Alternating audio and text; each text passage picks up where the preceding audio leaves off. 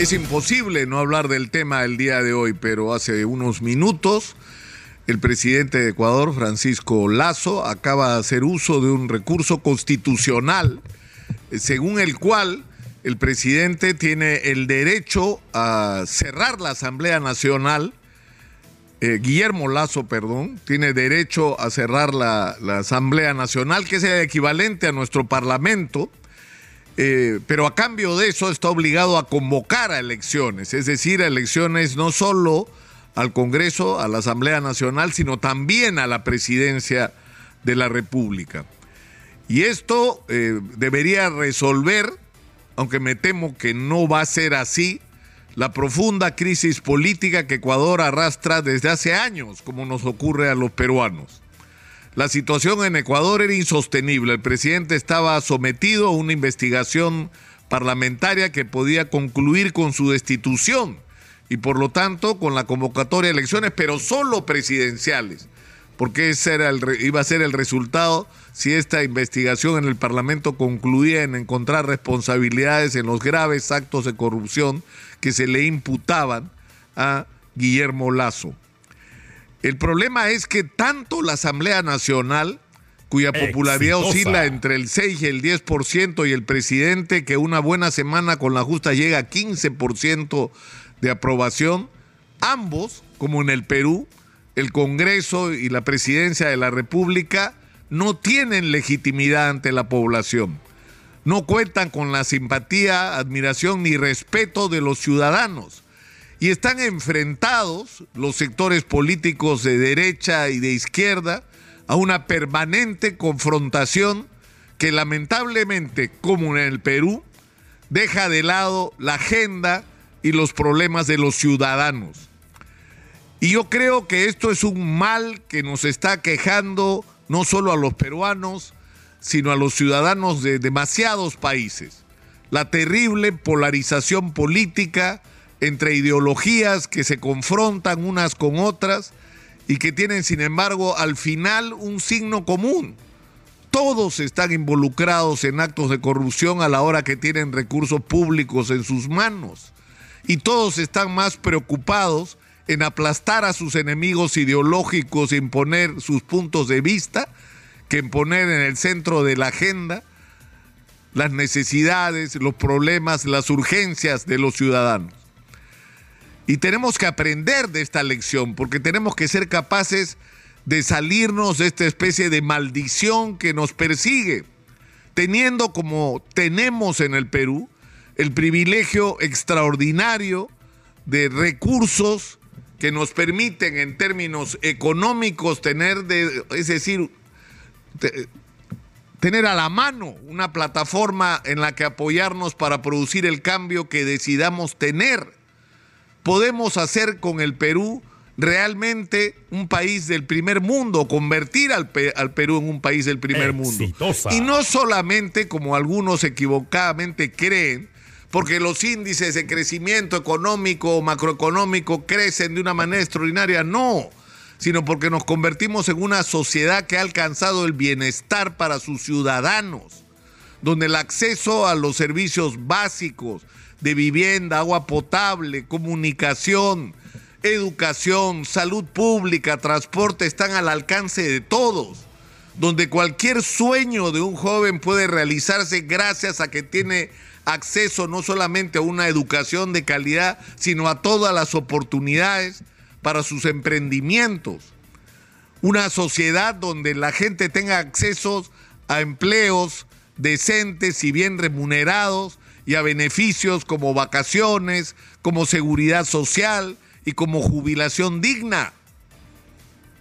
Es decir, eso es absolutamente posible de conquistarse en el Perú porque tenemos de dónde agarrarnos y eso es algo que, que ojalá pudieran tener otros países. Nos envidian por eso. Porque en medio de toda la crisis política, y yo creo que esto es algo que hay que repetirlo y repetirlo hasta que se entienda, a diferencia de otros países, tenemos una extraordinaria riqueza que si la sabemos explotar con inteligencia, podemos transformar la vida no de algunos peruanos, de todos los peruanos. Pero para eso tenemos que ser conscientes de que hay que producir profundos cambios en la manera como hemos estado haciendo las cosas y tenemos que arrancarle de las manos el poder de decisión a quienes lo han tenido hasta el día de hoy, que han sido los políticos, miembros de una clase absolutamente putrefacta, envenenada, envidiosa, racista, incapaz de entender el país en el que vive y, ponerla en manos de quienes realmente están construyendo este país. Y quienes están construyendo en este país son en primer lugar los micro y pequeños empresarios, que son los que le dan empleo a la inmensa mayoría de los peruanos, que no se detienen jamás ante el fracaso porque se caen y se vuelven a levantar, que tienen todo en contra, todo. No hay un Estado que los apoya, los promueve, los respalda, no tienen acceso al crédito, no tienen medios de comunicación adecuados para sacar sus productos hacia los mercados, no tienen asistencia técnica, tienen todo en contra y sin embargo siguen adelante, caen y se levantan cada día si fuera necesario. Y es esta gente que ha demostrado con sus propias sus propios ejemplos de vida la que debería tener acceso a las decisiones, así como deberían tener acceso a las decisiones las personas que tienen diagnósticos sobre los problemas reales del Perú, pero sobre todo tienen las respuestas sobre cómo resolverlos, cómo enfrentar nuestros retos. Y esos son los ingenieros, los arquitectos, los colegios profesionales, las facultades universitarias, que son en este momento como ollas en ebullición de ideas, de crítica, de pensamiento sobre lo que hay que hacer con el Perú para llevarlo hacia adelante. Y los retos están ahí. Tenemos la minería esperando, está parada la inversión minera hace años, estamos viviendo y teniendo recursos de proyectos mineros de hace años atrás, 5, 8, 10 años atrás Necesitamos nuevos proyectos mineros para inyectarle más recursos al país. Pero para eso necesitamos dar confianza a los inversionistas extranjeros que son indispensables para sacar el mineral. Tenemos que conquistar la confianza de las comunidades que tienen, que viven sobre los asentamientos humanos, los asentamientos mineros y que tienen que convertirse en ricos. Y yo sé que esto es algo que repito todos los días, pero si no se entiende, no vamos a poder cambiar las cosas y necesitamos un Estado realmente eficiente en cada corredor y en cada región, que sea capaz de que ese dinero que ingresa por el canon y por los impuestos se invierta en resolver los problemas reales, pero sobre todo en construir el futuro de cada corredor y de cada región en el Perú. Y para eso necesitamos una profunda reforma del aparato del Estado, acabar con la democracia, imponer la meritocracia establecer mecanismos ciudadanos directos de control de las inversiones en cada lugar para que se haga lo que realmente los ciudadanos necesitan que se haga. Esos son nuestros retos, pero lamentablemente, para poder lograr poner estos temas, y eso vale para todo, vale para la agricultura, vale para el desarrollo del turismo, que son nuestros grandes potenciales. Para eso tenemos que librarnos de esta confrontación y de este enfrentamiento que lamentablemente también afecta a países como Ecuador, que hoy nos están dando una señal lamentable, lamentable, de cómo terminan las cosas. Pero bueno, por lo menos allá se están yendo todos, ¿no? No es que se va uno, se están yendo todos porque es lo que correspondía, se tienen que ir todos en Ecuador. El problema es qué esperanza tiene este país de una renovación real en la conducción? Yo sinceramente no lo sé.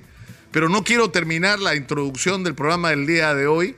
sin llamar la atención sobre un asunto sumamente grave que ha ocurrido en las últimas horas. La señora Keiko Fujimori le ha contestado a Andrés Manuel López Obrador y ha dicho que Dina Boluarte es una presidenta legal y constitucional en el Perú y que por eso defiende su mandato. Pero un momentito, Keiko Fujimori es la misma persona que nos dijo hasta hace incluso pocos días, que el mandato de Pedro Castillo y Dina Boluarte era ilegal,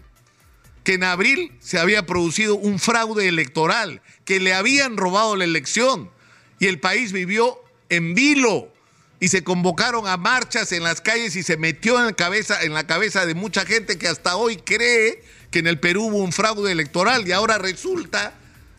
que Dina Boluarte es la presidenta legal y constitucional del Perú. Bueno, para hacerlo, su origen tiene que ser legal y constitucional. Y por lo tanto, Keiko Fujimori debería tener el coraje de decirle a los peruanos, sí, pues me equivoqué, sí, pues la elección de Pedro Castillo fue legal, sí, pues Pedro Castillo ganó la elección, porque si no lo dice, si no lo dice, le está dando la razón a Andrés Manuel López Obrador. Y Dina Boluarte no es una presidenta legal y constitucional desde la perspectiva de Keiko, porque su elección no fue legítima, porque según ella fue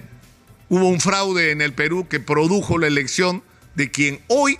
asume la presidencia de la República reemplazando desde diciembre a Pedro Castillo. En conclusión, para que Dina Boluarte sea presidenta legal y constitucional, Keiko Fujimori tendría que comenzar por reconocer